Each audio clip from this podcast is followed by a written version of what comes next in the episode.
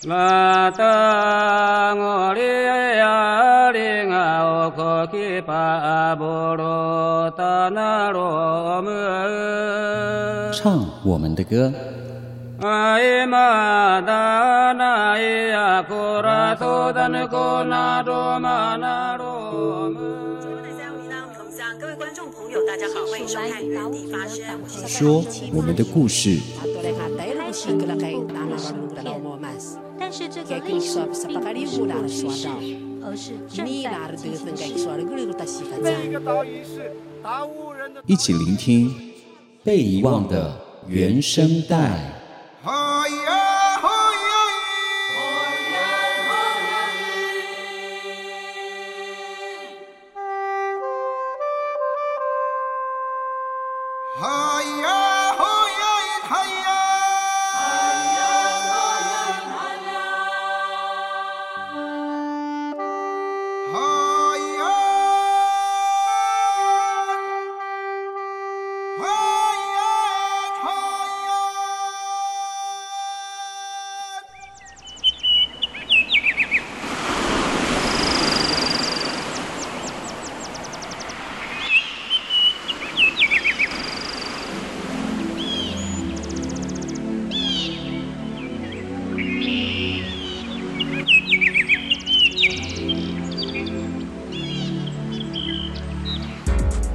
阅读山海文学。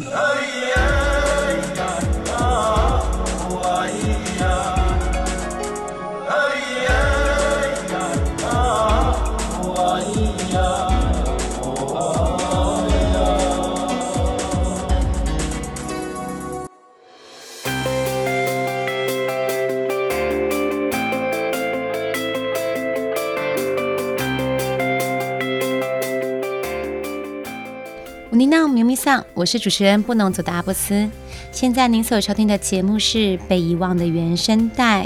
目前进行的单元是阅读山海文学，文学导读，原住民学生你好棒，作者梁明辉，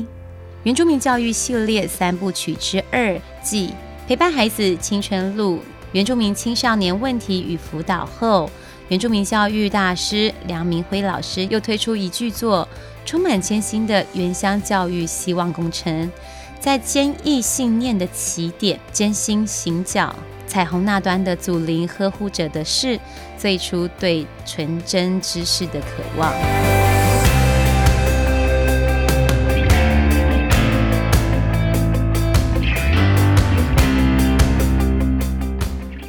作者提到，许多偏远地区的原住民学生，往往因为文化上的差异。文化刺激不足，也以及其他诸多不利因素的影响，造成他们往往输在起跑点。为了要证明原住民孩子并不笨，我花了十年的时间来实验证明。作者梁明辉在担任屏东县原住民文教协会理事长及志工的十年这一段期间，执行了一个叫做“原乡教育希望工程”的方案。我们努力改善屏东县原住民地区的教育环境。包括协助清寒学生国小、国中、高中职大学缴交学费，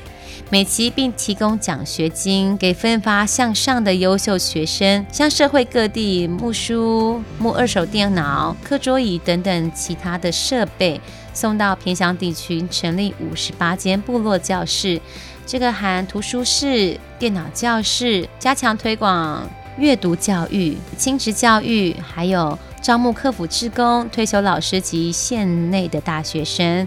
来到各部落开设免费的客服班。每天学生放学后给予客服至少两个小时，客服完以后呢，还提供免费的晚餐。寒暑假招募原住民大学生返乡服务，给学弟妹课业上的辅导等措施，看看原住民学生会不会有比较好的表现，或者是考上理想的学校。经过了十年的努力，这一群真正出生于偏远地区，不是都会区、家境清寒的原住民学生，蛮争气的。在过去十年间，竟然大约有两百一十一位陆续考上了理想的国立大学。尤其难能可贵的是，过去十年考上的大学的原住民学生们，常常会利用寒暑假回到部落，给学弟学妹们免费客服或是从事老人服务的工作，回馈族人。这个是让我最感到窝心的一件事。原住民学生，你好棒！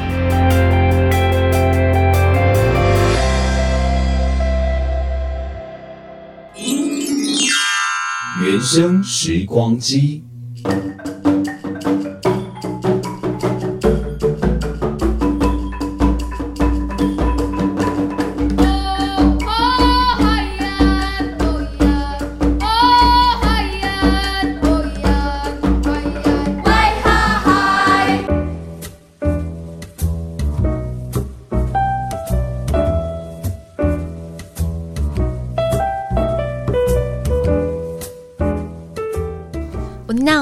我是主持人布农族的阿布斯。现在您所收听的节目是《被遗忘的原声带》，目前进行的单元是原声时光机。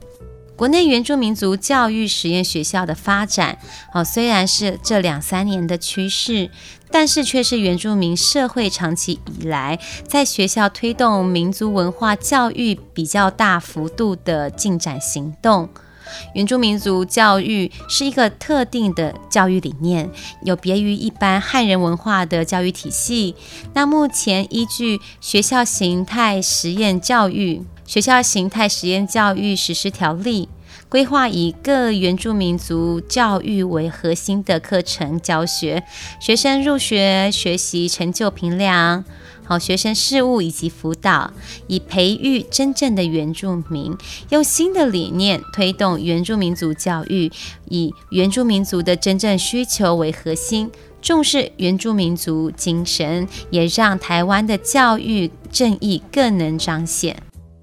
二零一四年的十一月，台湾通过实验教育三法，学校形态实验教育实施条例。高级中等以下教育阶段非学校形态实验教育实施条例，好，以及公立国民小学及国民中学委托私人办理条例，赋予实验教育更大的挥洒空间，让实验教育获得完整的法治基础。当然，成立民族实验小学，就拿国外的例子，在国际人权法中设置原住民族学校体系，是以家长教育选择权以及民族自决权为基础。而自决权呢，在英国系的国家内有很多种实施的方法，例如哦，纽西兰毛利人也曾经遭受到语言流失。在一九八二年，纽西兰毛利人设立第一所毛利族幼稚园。一九八四年，第一所全毛利语国小诞生。但是，纽西兰教育部一直到一九八九年的教育法通过之后，才开始承认毛利教育体系的存在。毛利族的父母将孩子送到部落的集会所。有该地区会说族语的耆老进行全毛利语的教育。到了一九九零年，《怀唐伊条约》的精神要求推广毛利人的自治教育，毛利语学获得了纽西兰政府立法承认。目前已经有完整的学前小学、中学还有大学的全毛利语学校。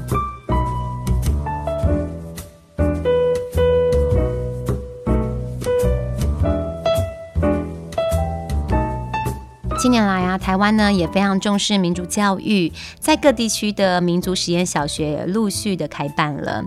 第一间呢，就是位于在台中市和平区。达官部落的达官国小，在二零一六年八月正式更名为博乌马国小，成为全台湾第一所原住民实验小学，显然也成为原住民教育开启了许多教育的多元以及可能性。博乌马的小孩每天都有户外教学的课程，他们的足迹走遍了附近的商家、机构、活动中心。教堂，或是上山认识狩猎途径啊。老师有的时候会沿路摘可以吃的植物，带着学生直接在溪边烤肉。此外呢，学生也要下田种小米。老师和部落的耆老呢，会一起教学生泰雅的米食文化，让学生更全面的认识泰雅。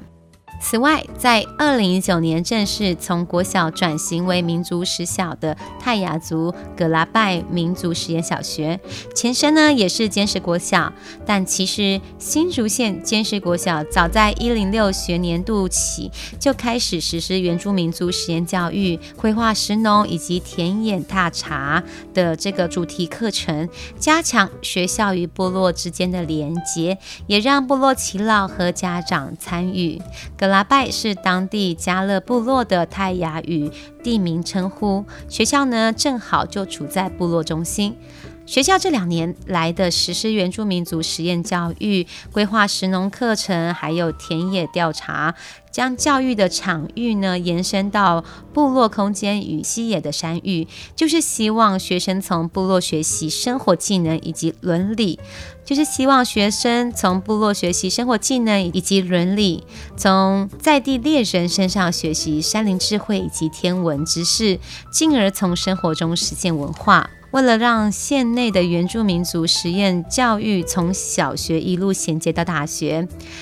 东泰高中呢也在餐饮部成立了原住民实验班。课程融入了族群祭典、料理、传统技艺等等，让学生在正规课程中呢也能学习原民文化。明星科技大学也在一零九年度将呃土木、还有乐龄和幼保三个科系开办原住民专班，并与东泰高中签订原住民族教育发展合作意向书，协办原住民族学生人才培训的课程。产业学程、升学管道的合作等等，让原民学生探索职涯适性的发展，在升学与就业呢有比较多元的选择机会。接下来，我们下一个单元，我们邀请到来自泰雅族格拉拜民族实验国小的校长，一起来聊聊民族实验小学的同学究竟在学些什么呢？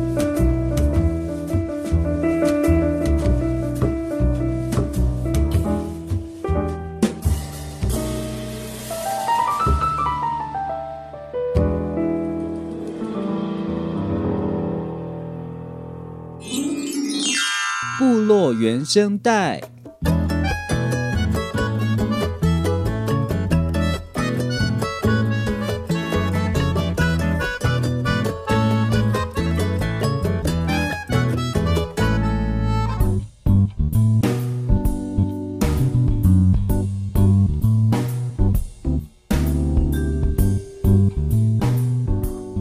欢迎收听被遗忘的原声带。目前在我们第三单元部落原声带，咪咪桑拉古阿布斯，我是布农族的阿布斯。今天呢，我们要聊的主题哈是，嗯、呃，从泰雅生活中学习。哦，那也从学习中看见泰雅的智慧。那我们今天很开心，我们邀请到这一位是坚石乡好格拉拜民族实验小学的校长陈志明校长。好，今天来到我们单元中来跟大家来分享。那我们一起来欢迎我们的校长，请我们的校长来自我介绍。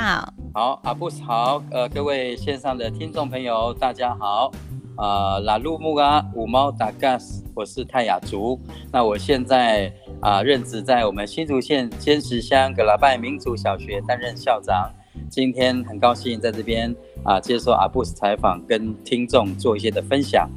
是，我们也今天很开心哈，我们邀请到我们校长来跟大家来分享一下我们这个、啊、呃实验小学。哎，那我想要请问一下我们校长哈，格拉拜这个校名的呃是什么原因？让你想要取这样的名字呢？那我们在学校是在去年成立啊、呃，正式的挂牌成立民族实验小学。是。那我们在这个要呃挂牌民族小学，当然我们就要为我们自己的学校取一个民族小学的名字嘛，啊。是。所以我们就透过我们的啊、呃、学生啊、呃、小孩子啊、呃、跟家长跟老师们，就是共同啊、呃、去呃这个去。呃，就办了一一个就是为校名，就是争校名的一个？啊、比赛 对，一个比赛活动。是，所以就有很多的学生啊、老师啊，他们都有参加，他们就呃这个为这自己啊、呃、这个命为学校新的校名来命名，然后所以取了很多的名字啊。那后来经过票选之后呢，呃，大家还是一致的觉得这个拉拜这个名字是最符合我们这个实验学校的精神，是因为这边的呃古地名，早期的地名就叫做格拉拜。哦，哦格拉拜，然后我们这边的啊、呃、早期的名字部落叫做格拉拜部落。那这边的在我们的泰雅族的群这边也是属于格拉拜群啊，是，所以呃，所以我们就想说，既然我们要成立民族实验学校，推动我们的民族文化课程，是，所以我们就以我们过去早期这边的古地名，跟我们这边国区这边族人祖祖先，我们这边是以泰雅族的格拉拜群的聚落，所以我们就以这样的一个名称作为我们。啊，民族小实验学校的名字，也希望就是把这样的一个文化啊教育能够啊透过我们的名称啊，然后让孩子们认识我们自己格拉拜的部落，这样。所以后来经过票选，这个格拉拜民族小学就是最高票。是是是，哦，原来校名是这样子来。对。那目前学校呃学校的学生人数大概有多少个啊？好，我们的学生目前有二十七位小朋友。嗯、啊，二十七位。对。人数不多了，嗯，是是是，所以你看哦，现在目前是二十七位，所以在每个年级都有差不多两三位都有学生，对，都有学生，对是是是，哎，那我想，因为其实学校在一零六年度哈就开始实施原住民族的这个呃实验教这个教育嘛，对不对？那当然，我想。学校都是学校在坚石乡，那应该大部分学生都是泰雅族学生，对不对？对，对不对，对？可是我比较好奇说，因为民族实验小学里面，学生他可以学习参与到什么样的文化课程啊？因为我们那个泰雅的文化课程非常的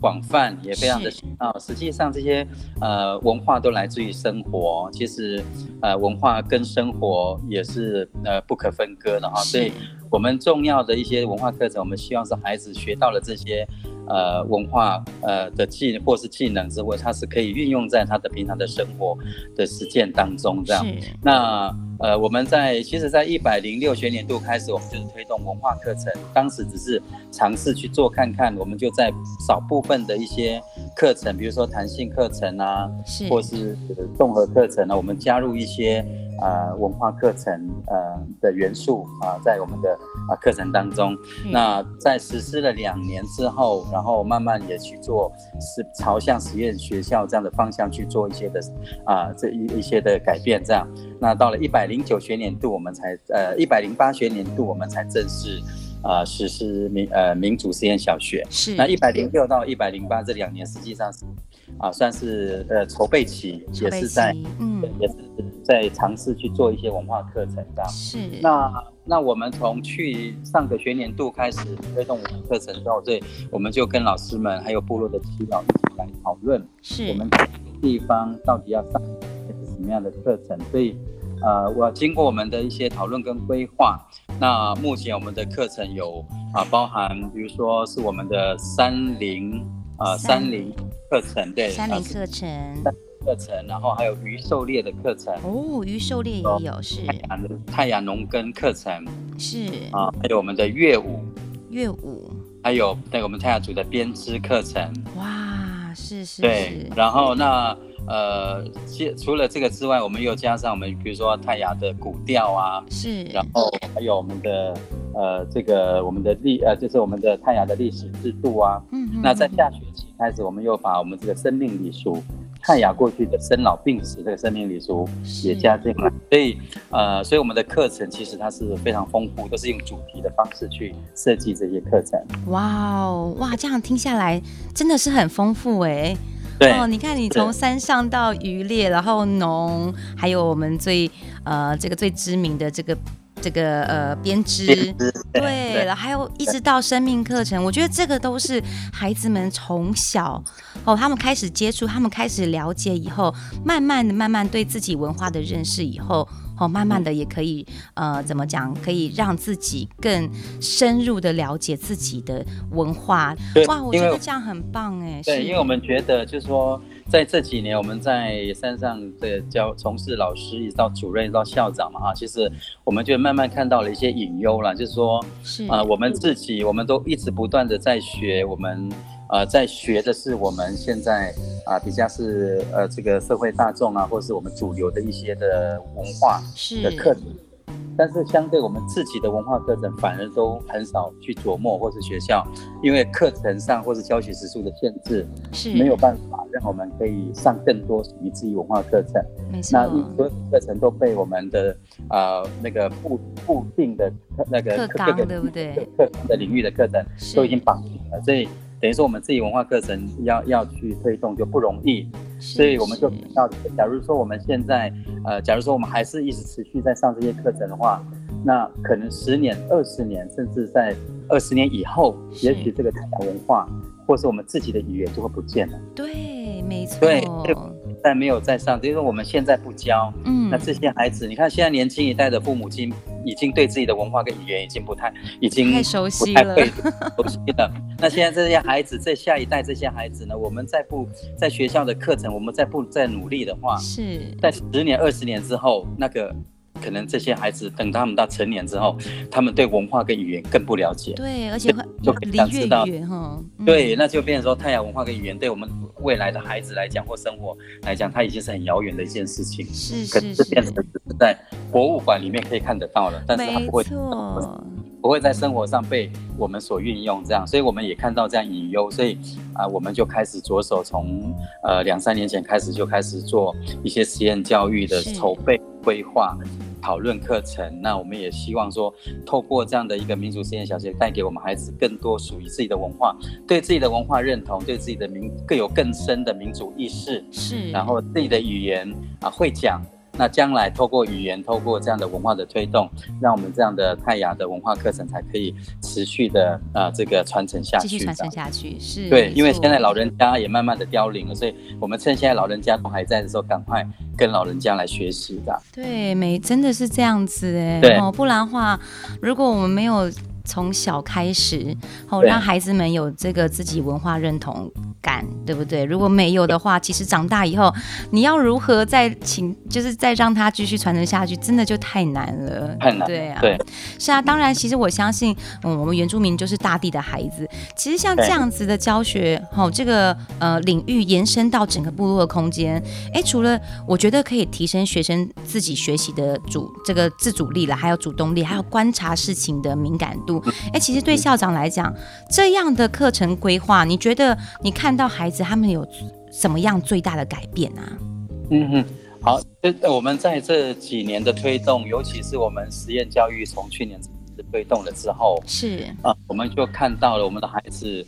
呃，对，对自己文化的认同度是越来越高，而且非常喜欢、很期待来上的文化课程。是，因为我们的文化课程它是非常的活泼、非常多元，然后又有很多是实作课程，甚至要带他们到部落去踏查，然后跟着我们的呃这个我们的这个耆老猎人到山上去学习山林的智慧。哇，好棒！可以呃了解我们的呃部落的呃生态。了解这些民族植物，然后跟我们的生活的息息相关。然后他们要自己从事耕种，然后自己做农耕。那农耕种完了之后呢，这当这个菜啊，或是成熟了之后，那个成就感，当孩子去摘摘，然后吃自己没有农药、自己栽种的这些菜的时候，孩子直接生吃，吃起来的那个快乐喜悦感。是我们从过去在我们的教育里面是看不到的，看不到的，是，对，没错。孩子就现在就是对自己的语言呢就朗朗上口，嗯，他们就喜欢讲自己的语言，而且可以大声的讲，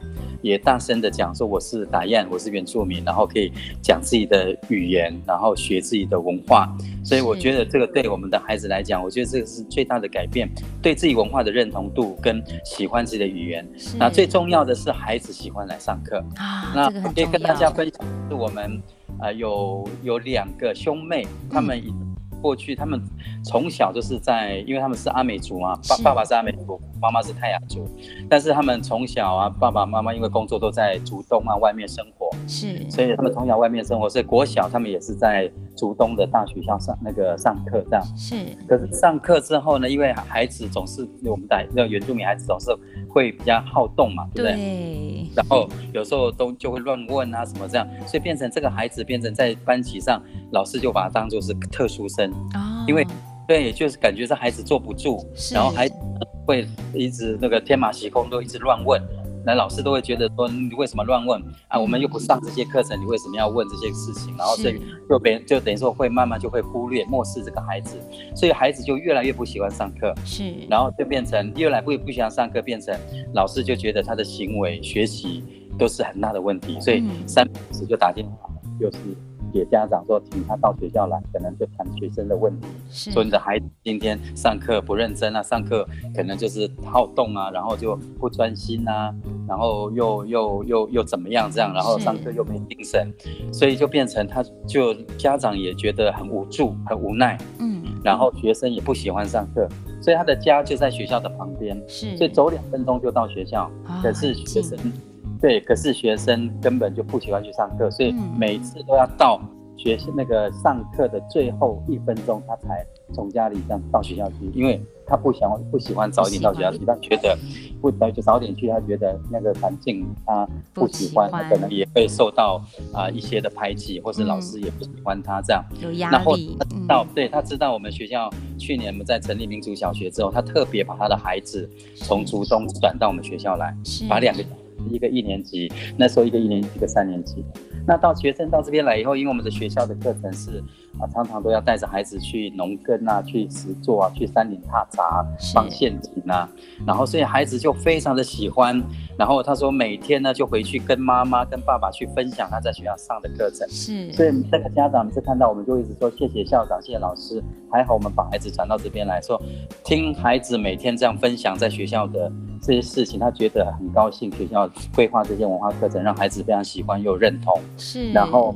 也改变。那这些孩子在我们学校，我们发现他没有什么很大的问题，而且他是非常聪明，嗯、然后会常常会问问题，而且问的问题是蛮深入的问题，然后回答的时候也会回答的会针对老师的问题去做回答，所以我们就觉得孩子是因为他喜欢自己的文化，来到这边环境。改变了他的一个另外一种学习的视野，是。可是这些孩子，假如他还是在外面的学校学一般外面的这些课程知识，我相信孩子一定会越学越没有兴趣，而且变成六年级以后，可能就是变成特殊小孩，反正反正的学习就会被埋没掉。可是这些孩子到这边来，他包括他的自信心，包括他的呃对对文化的认同，然后包括他。他对学习的那个态度跟学习的那个喜悦，嗯，是他以前是看不到，所以他的家长到这边来，今年第二年了，他就非常一直感谢我们。还好，他说我们学校规划这些课程，让他孩子找到了他。另外一个学习的一个目标，这样。是是是，嗯，哎、欸，我觉得真的很棒哎，因为我觉得现在很多孩子就是这样，嗯，对，不是说一般的课纲的，就是一一般的学校不好，而是他其实比较知识化一点。那有一些孩子，他天生就是一个，呃，头脑就是转很快，然后他的观察力其实是很强的。那他在问问题的时候，其实他就一直在观察，他发现了一些问题，他想要提问，可是。很不巧的，就是一般的学校，可能老师会觉得这样的学生，这些学生就是乱问问题。对，这也有上课的进度啊，是，因为他面对学生很多啊，对，没错，会想要说把课赶快上完，就不希望说学生就可以就是就乱问一些问题这样。对对对对，然后老师也懒得回答你这样子的，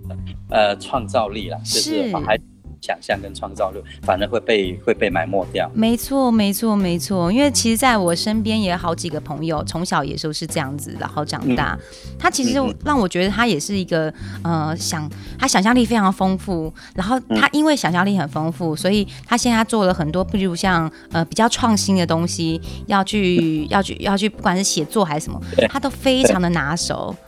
对啊，所以我觉得孩子生下来，其实他每个人都有自己的天赋，对不对？嗯，对啊。哎，那我比较好奇是，那这些课程哪一些是孩子很喜欢的啊？最喜欢的，嗯，小孩子最喜欢的课哈，当然是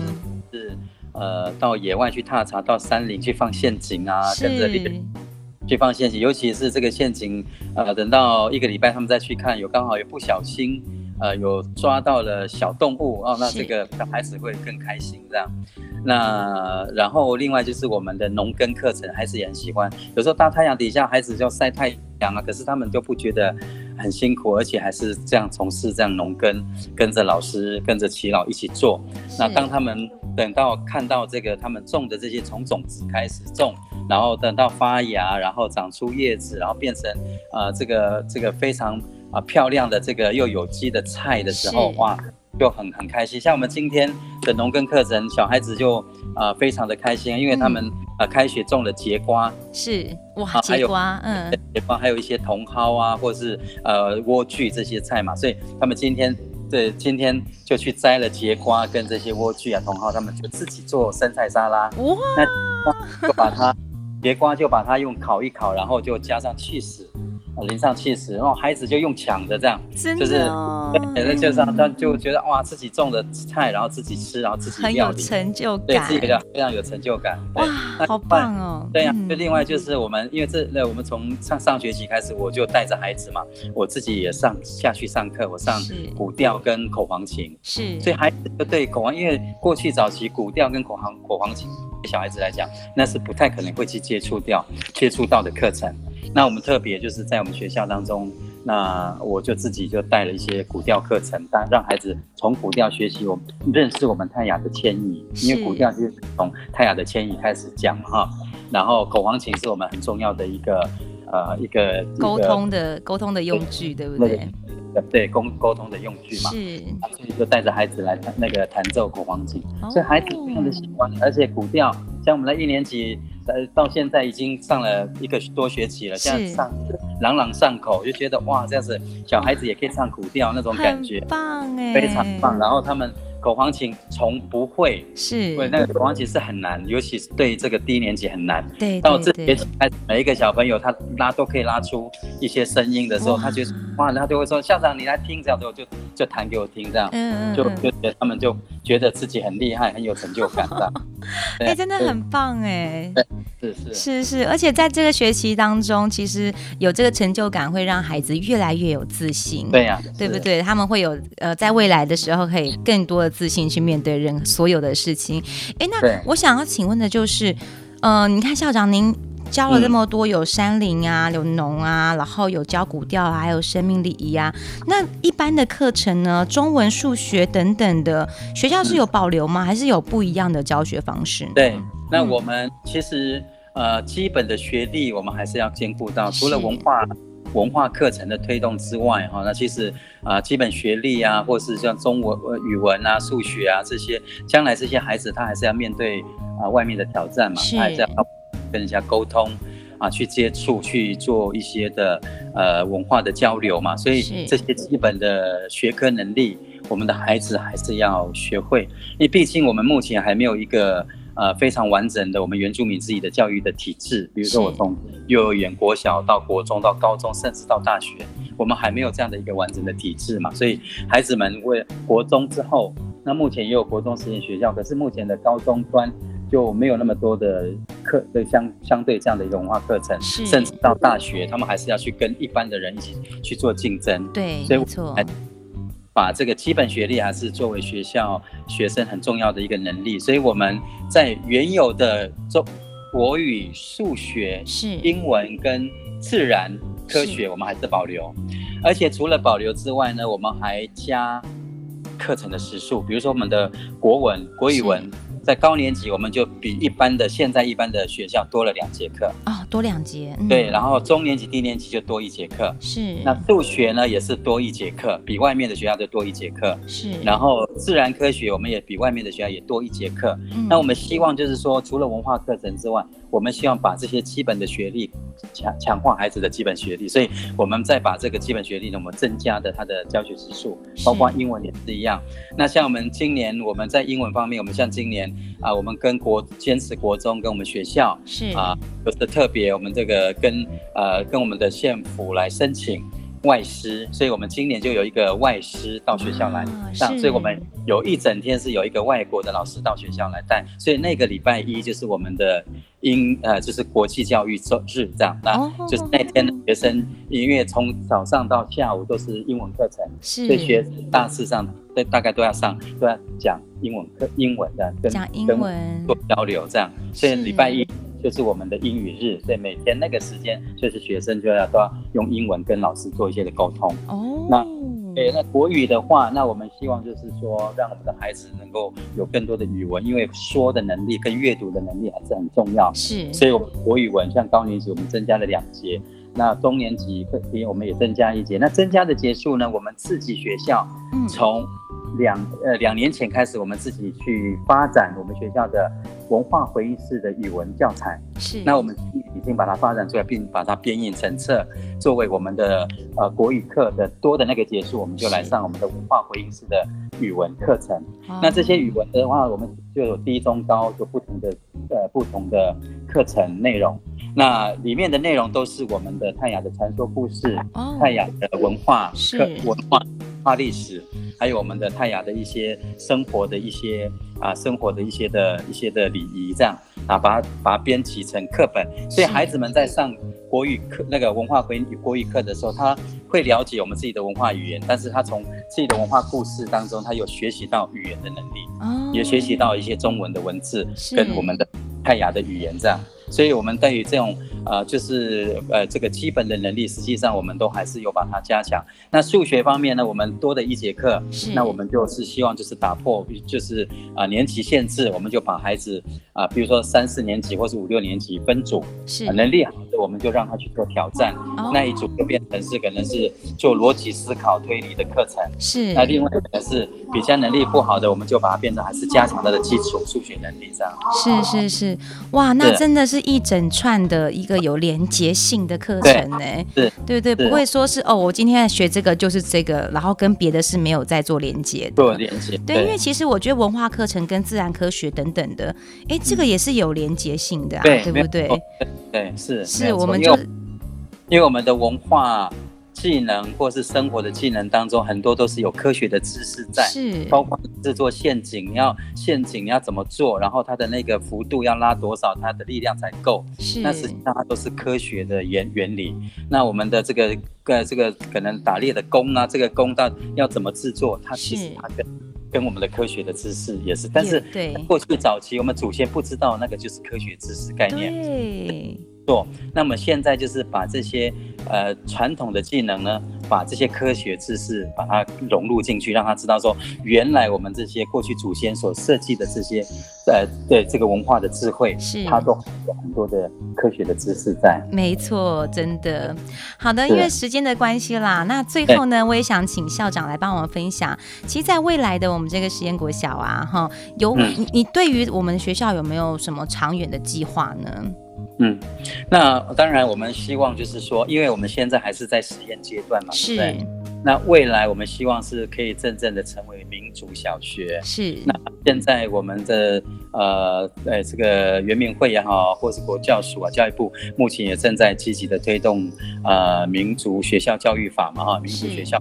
那也希望，假如说真的能够通过了之后呢，未来我们的像这些原住民的学校可以。呃，直接升格为啊、呃、民族小学，是，然后真正的大家来推动我们自己的民族教育，那不是只有在几所学校的实验，因为毕竟民族教育是每个学校大家都应该共同来去做，来去推动。是，那我们也希望就是说，我们目前在实验阶段，将来我们这个拉拜民族实验小学可以成为正式的成为我们民族小学。那呃，那除此之外呢，我们的孩子未来啊、呃，除了小学阶段，到国中，到高中，甚至到大学。大学来，我们的这个政府也能够积极的来做一些的规划啊，能够把那个原住民的这那个教育的体系啊，能够把它建设起来。对，对，对，那我们对嗯的这个泰雅的或是这个不同不同族群的这个知识体系才能够建构起来。是这个对我们未来这个我们原住民的孩子，其实啊一代一代才能够继续传承下去啊。所以我想，这个我们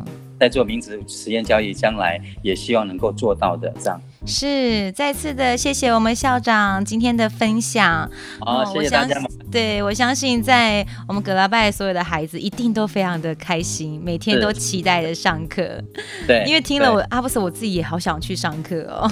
有对，欢非常欢迎啊，非常欢迎。很棒，很棒。有空可以到学校来走走，来看看。是，没问题。虽然小，但是非常的美。然后是啊。可以让你来看看我们上的一些课程，也可以看看孩子们学习的那个喜悦跟满足感。是是是，非常期待。好的，我们再次感谢我们校长的分享，再次谢谢校长，谢谢。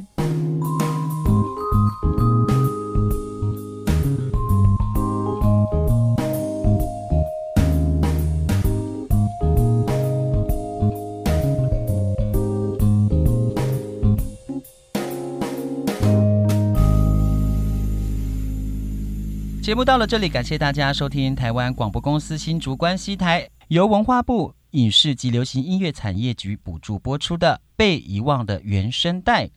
如果大家对节目有任何想法或者是意见，都可以到粉丝专页留言给我们哦。不过无法收听到首播的朋友怎么办呢？也没有关系啦，因为节目呢，在未来的每一集呢，也会传送到我们的网络 Podcast 平台给大家来收听。可是怎么下载呢？嗯，只要手机打开 APP 下载 Sound On 声浪呢，或者是打开手机的 Apple Podcast 寻找被遗忘的原声带，就可以点选收听喽。啊，也不要忘记到脸书、IG 还有 Podcast 平台按赞追踪我们哦。